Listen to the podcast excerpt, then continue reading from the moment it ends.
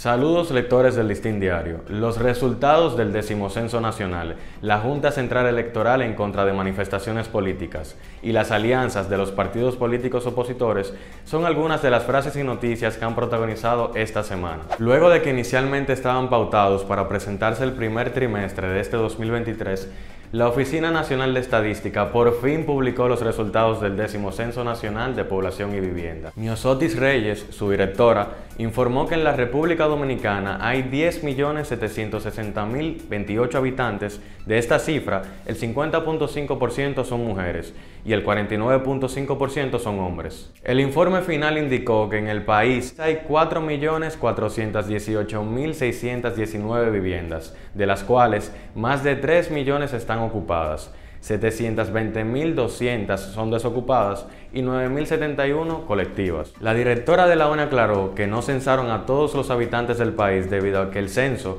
es un proceso estadístico, no un conteo exacto. Y entrando en temas políticos, la Junta Central Electoral solicitó a los partidos políticos no realizar manifestaciones ni actividades multitudinarias.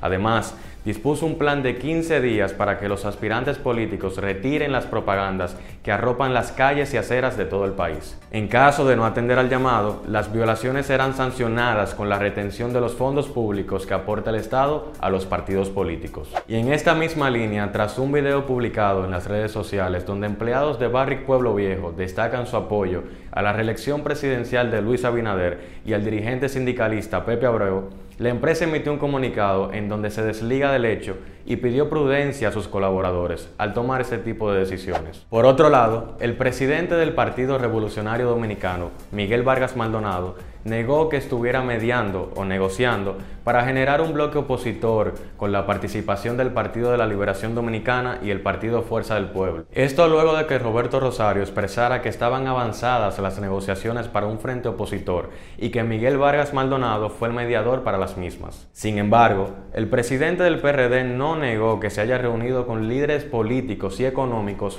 para hablar de la situación que vive el país en estos momentos. Y continuando con la política, la dirección política del Partido Revolucionario Moderno escogió a Ricardo de los Santos como el nuevo presidente del Senado de la República y a Farideh Raful como la vicepresidenta. A estos le acompañarán Milciades Franjul y Melania Salvador como secretarios del bufete directivo. El sindicalista de los Santos sustituirá a Eduardo Estrella, quien lleva tres años en el puesto. Y por último, una noticia muy lamentable, el candidato presidencial ecuatoriano, Fernando Villavicencio, fue asesinado el pasado miércoles durante un tiroteo luego de un acto de campaña en Quito. Uno de los sospechosos del atentado murió en la fiscalía producto de los golpes y otros seis, todos colombianos, se encuentran detenidos mientras las autoridades continúan las investigaciones en este caso. Hasta aquí las frases y noticias que protagonizaron esta semana. Recuerden que pueden ampliar estas y otras informaciones en listindiario.com.